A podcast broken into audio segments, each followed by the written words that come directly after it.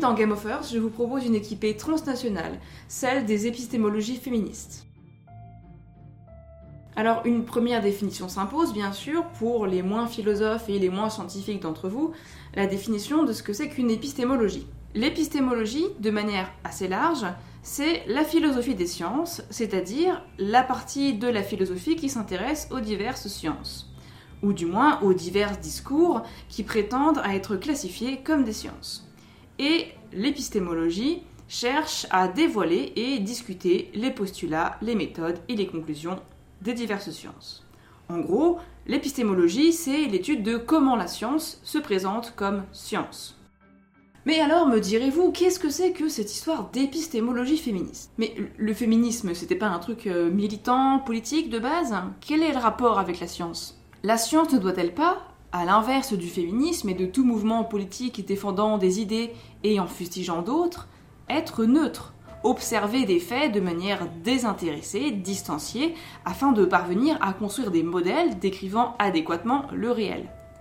Eh bien, précisément, euh, c'est cette conception de la science comme étant l'expression d'un point de vue neutre qui est critiquée par l'épistémologie féministe. Le point de départ de l'épistémologie féministe, c'est la critique des préjugés sexistes présents dans les savoirs académiques. Cette critique se trouve déjà en quelque sorte chez Virginia Woolf ou Simone de Beauvoir, mais elle ne devient une critique des sciences, une épistémologie féministe, que pendant ce qu'on appelle la deuxième vague du féminisme à partir des années 1970. D'abord dans les pays anglo-saxons, ensuite dans les pays francophones et surtout en France. Dans les années 70, donc, s'est posé la question de savoir pourquoi si peu de femmes participent à l'élaboration des sciences. Ce premier constat, qui paraît assez simple, pourrait sembler n'appeler qu'une politique égalitariste parmi d'autres. Et en fait, ce constat est à l'origine d'une critique féministe du sexiste et de l'androcentrisme du contenu même des sciences. L'androcentrisme, c'est le fait de ne s'intéresser qu'à ce qu'il y a à voir avec les hommes, par rapport à ce qui a à voir avec les femmes, ce qui ayant à voir avec les femmes étant alors dévalorisé, rendu indigne d'être simplement considéré. Quant au sexisme, c'est le fait de discriminer les individus au regard du sexe qui leur est assigné, le sexisme se manifestant comme la dévaluation des assignés femmes par rapport aux assignés hommes.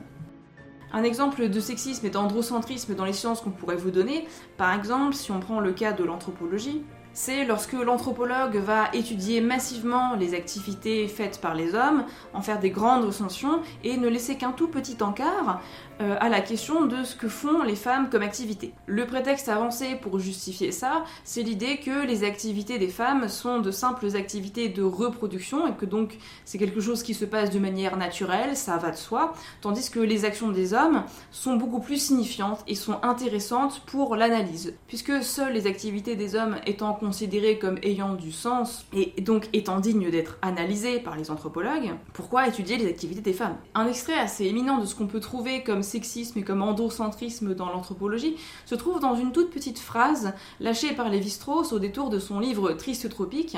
Triste Tropique est un livre dans lequel il fait le récit de ses premiers terrains, en grande partie ceux qui se sont passés au Brésil. Je vous cite donc cette petite phrase. Le village entier partit le lendemain dans une trentaine de pirogues nous laissant seuls avec les femmes et les enfants dans les maisons abandonnées. Tout seul. Oui, oui, il est complètement seul, le village est vide, à part qu'il reste plus de la moitié du village qui est présent ici. Les femmes et les enfants, quand même, ça fait beaucoup. Les sciences de l'homme ou les sciences sociales, parce que. Nous autres qui, ont qui étudions les hommes ou les sociétés humaines,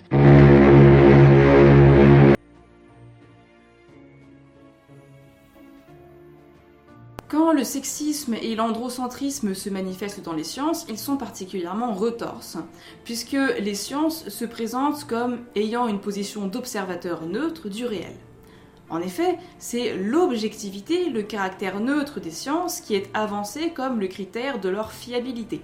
Si les sciences ne sont pas partisanes, si elles ne se font pas pour la défense d'intérêts autres que de décrire fidèlement le réel, on pourra considérer qu'elles disent le vrai, puisqu'elles ne sont pas en train d'essayer de nous manipuler.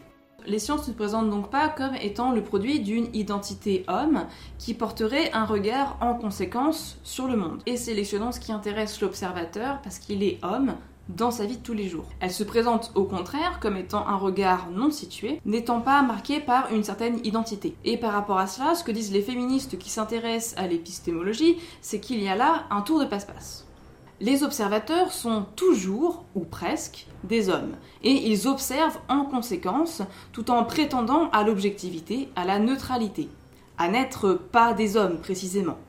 Pourtant, le sexisme et l'androcentrisme qui se manifestent dans les sciences sont l'expression même de leur échec à être objectives.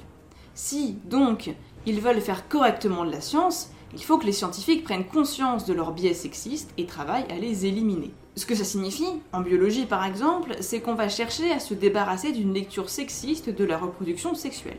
Au lieu d'appliquer notre préjugé sexiste selon lequel, puisque les hommes sont considérés comme les actifs et les femmes comme les passives, on va se distancier de ces préconceptions afin de mieux comprendre le processus de la fécondation. Pendant très longtemps, il se trouve que la biologie a livré un récit sexiste et donc inexact de la fécondation. Le récit canonique de la course effrénée des spermatozoïdes vers l'ovule, ovule attendant la pénétration du premier germe, germe étant responsable conséquemment d'à peu près tout le boulot, tandis que l'ovule végétait paisiblement. Une fois dénoncé ce récit issu d'un biais sexiste et androcentré, tout sauf objectif finalement, la biologie peut reprendre son travail avec une véritable prétention à l'objectivité et donc à la scientificité telle qu'elle est généralement envisagée. Jusque-là, tout cela est très simple. Le travail à faire est en quelque sorte balisé par un but relativement classique pour les sciences. Il s'agit de débusquer la subjectivité là où elle se cache et, ce faisant, de chasser le sexisme et l'androcentrisme, qui sont des biais. D'une pierre, deux coups. Militer pour une société égalitaire jusque dans les sciences et rendre la science meilleure car plus objective. Mais les féministes travaillant sur la question des sciences n'ont pas seulement cherché à traiter la question des femmes dans la science. Elles se sont également intéressées à la question des sciences dans le féminisme. Autrement dit, elles n'ont pas seulement cherché à rendre les sciences moins sexistes, elles ont proposé une réflexion générale sur les paradigmes mêmes de la scientificité en critiquant l'idée qu'il existerait une science objective. Pour une partie des penseuses de l'épistémologie féministe, en effet, les sciences ne sauraient, à juste titre, se considérer comme étant neutres. Pour l'épistémologie féministe, la prétention à l'objectivité et l'opposition ferme à la subjectivité sont précisément situées dans l'histoire de la production du savoir, dans l'élaboration des disciplines scientifiques. Cette prétention à l'objectivité vient cacher leur partialité, qui est mise au jour, entre autres, par l'épistémologie féministe. Mais ce qu'il faudrait alors, ce n'est pas travailler à plus d'impartialité, mais au contraire reconnaître la partialité des savoirs et rendre visible cette partialité. L'épistémologie féministe et son travail antisexiste n'est pas plus neutre que l'épistémologie qu'elle critique, et elle le reconnaît volontiers comme un point de départ fondamental de son travail. La notion de savoir situé, popularisée par Donna Haraway, est l'une des façons de présenter une solution au déni des sciences face à leur partialité. Le fait de dire qu'un savoir est situé et dire comment il est situé, c'est admettre que la production de ce savoir a pris place dans des conditions particulières qui ont influencé la forme et les conclusions tirées qui constituent ce savoir. Ainsi, faire de la science ne serait plus être objectif, mais bien plutôt déclarer sa subjectivité, et par conséquent ne pas cacher l'origine et les buts que l'on se donne en prétendant établir des connaissances, un savoir. L'épistémologie féministe, quand elle propose des sciences féministes, a pleinement conscience et revendique même ce parti pris. L'épistémologie féministe propose non pas un observateur objectif du réel, mais un observateur d'emblée situé, une observatrice féministe qui a décliné son identité et la revendique. Le féminisme s'immisce dans la science, oui, il se fait science même. Mais il se déclare situé, partial, car contre le sexisme présent dans les sciences androcentrées, caché derrière une fausse objectivité. Seconde notion importante, la notion de standpoint feminism. La traduction de ce terme en langue française est un peu ardue, mais elle mérite précisément d'être discutée. En effet, on aurait tendance à traduire cette expression de standpoint par point de vue. Mais la notion de point de vue tend vers un relativisme un peu léger. dire c'est mon point de vue, c'est donner bien peu d'appui et d'importance à ce que l'on prétend affirmer. Or, il se trouve que les sciences ne sont pas là pour proposer des opinions vagues au bistrot du coin. Maria Puig de la Belle Acassa propose, en commentant abondamment, de faire la traduction de standpoint par positionnement. Le standpoint féminisme, ce serait un positionnement féministe, c'est-à-dire un parti pris pour faire des sciences féministes. Le standpoint féminisme, c'est se situer comme défendant une science non sexiste, non androcentrée, et donc par là résolument partisane. Mais là où la question de Steinpoint comme traduisible par point de vue semble nécessaire, c'est quand l'épistémologie féministe propose de produire des sciences à partir des conditions matérielles d'existence des femmes, de leur expérience. En effet, l'androcentrisme des sciences est en partie le résultat de la non-mixité masculine de la production des sciences, qui vient s'ajouter à la pensée orientée d'une société sexiste. Un homme scientifique a des expériences d'homme, c'est-à-dire d'individus socialisés d'une certaine façon, conditionnés dès son plus jeune âge à mener une vie d'homme par distinction et par opposition à une vie de femme. Un individu socialisé homme est destiné à la production, à l'action, au travail salarié, etc. Tandis qu'un individu socialisé femme est destiné à la reproduction, c'est-à-dire aux soins des enfants et des personnes dont la condition nécessite une assistance, et puis aussi, bien sûr, à l'entretien du domicile en général. Des expériences de vie radicalement différentes, donc. Ainsi, ceux qui prétendent avoir un regard objectif et par conséquent pouvant énoncer des vérités universelles, les hommes scientifiques, ont en réalité un regard conditionné et partiel sur le réel. Ils n'ont pas, par exemple, l'expérience du soin quotidien des individus. Pas même de leurs propres soins d'ailleurs, qui impliquent de se nourrir, d'entretenir son lieu de vie pour que celui-ci reste propre et agréable à vivre, etc. De ces expériences différentes du monde, les hommes scientifiques sont donc coupés. Et par ailleurs, ils les méprisent comme des corvées dues à la condition d'être naturels. Ce qu'ils ne sont pas censés être lorsqu'ils font de la science, puisqu'ils se voient alors comme de purs esprits désincarnés pour mieux produire une science objective. L'épistémologie féministe entend rétablir l'importance et la valeur des expériences de vie des femmes, entend bien sûr qu'individus socialisés comme femmes. Ces expériences de femmes ne donnent pas moins de légitimité à parler du réel que ne le font les expériences des hommes, puisqu'après tout, elles font partie intégrante des vies humaines.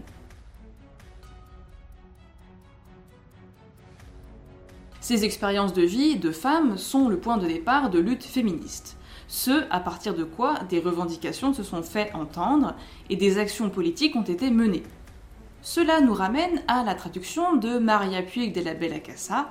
Le standpoint feminism est un positionnement féministe et non pas féminin, c'est-à-dire militant.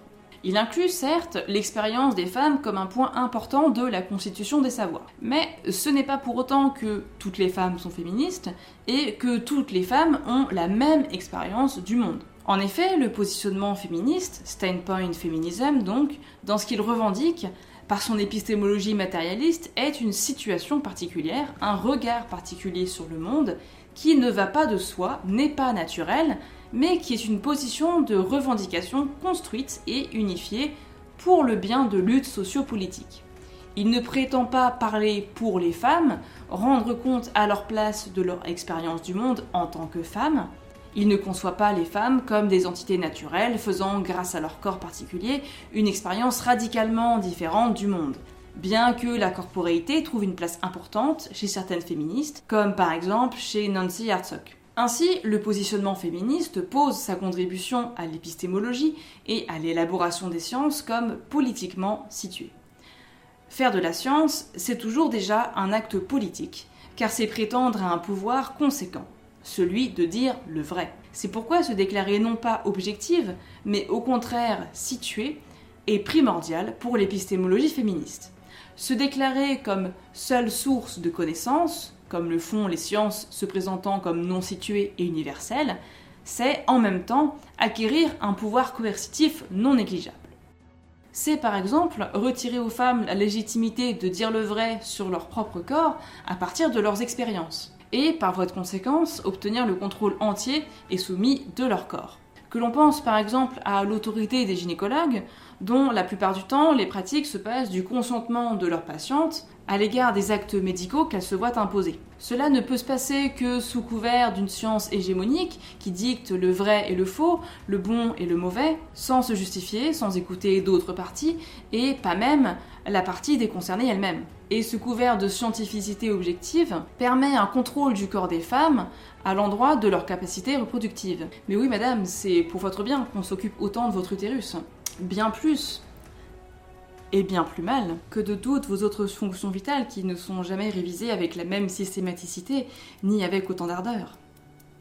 L'épistémologie féministe, quant à elle, entend bien ne pas reproduire cette hégémonie dans ses pratiques de la science. L'épistémologie féministe ne saurait se considérer comme un absolu et venir prendre la place du précédent absolu sans en même temps faire taire d'autres standpoints, d'autres positionnements.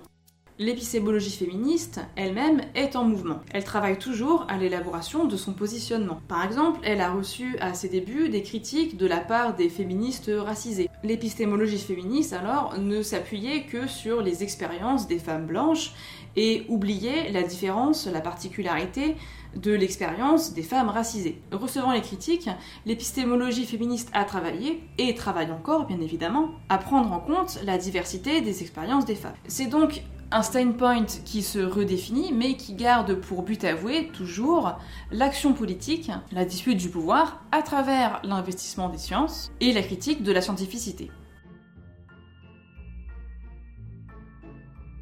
Si l'épistémologie féministe se présente comme politique, comment ne serait-elle pas tout simplement relativiste? Nous dit-elle, lorsqu'elle entend repenser les fondements de la scientificité, que tous les positionnements se valent, que à chacun sa vérité, comme on dit. Eh bien non.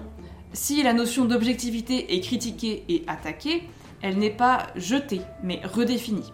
Pour Sandra Harding, les positionnements scientifiques ne sont pas tous également valables, c'est-à-dire également objectifs. Seuls sont valables les positionnements qui répondent aux exigences d'une science démocratique, c'est-à-dire qui peut être pratiquée par tous et qui n'est pas autoritariste, qui présente ses buts et les ouvre à la discussion. Seuls sont valables les positionnements qui voient dans l'antisexisme et l'antiracisme des valeurs sociales qui sont nécessaires à la bonne production de la science.